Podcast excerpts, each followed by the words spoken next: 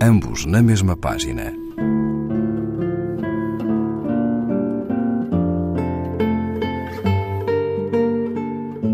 Um programa de Raquel Marinho.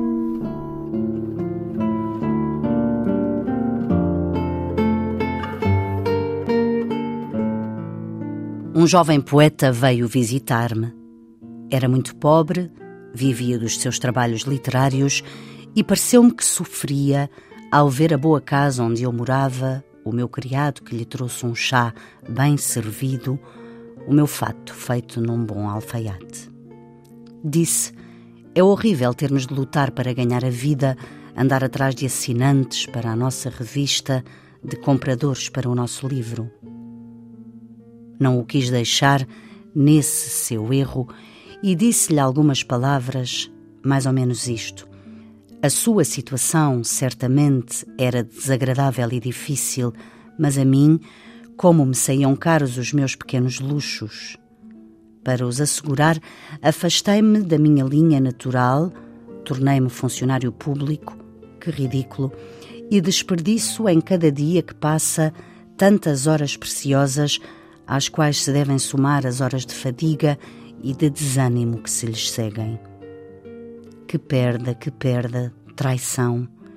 Enquanto ele, pobre, não perde nenhuma hora, está sempre presente, filho da arte, fiel ao seu dever.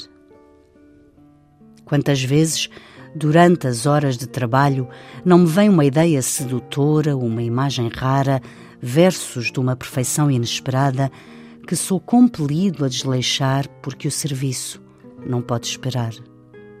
E, quando volto para casa, depois de descansar um pouco, tento recordá-los, mas é em vão.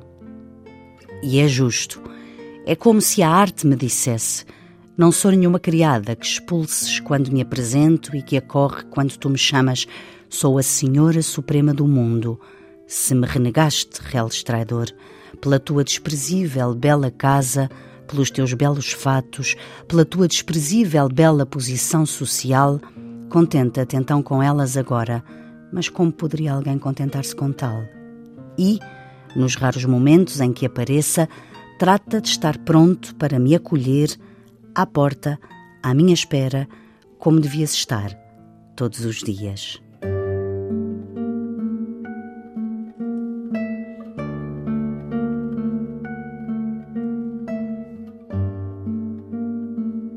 Constantinos Cavafis, Notas sobre Poesia e Moral, tradução de Carlos Leite, página 43, edição Alora. Ambos na mesma página.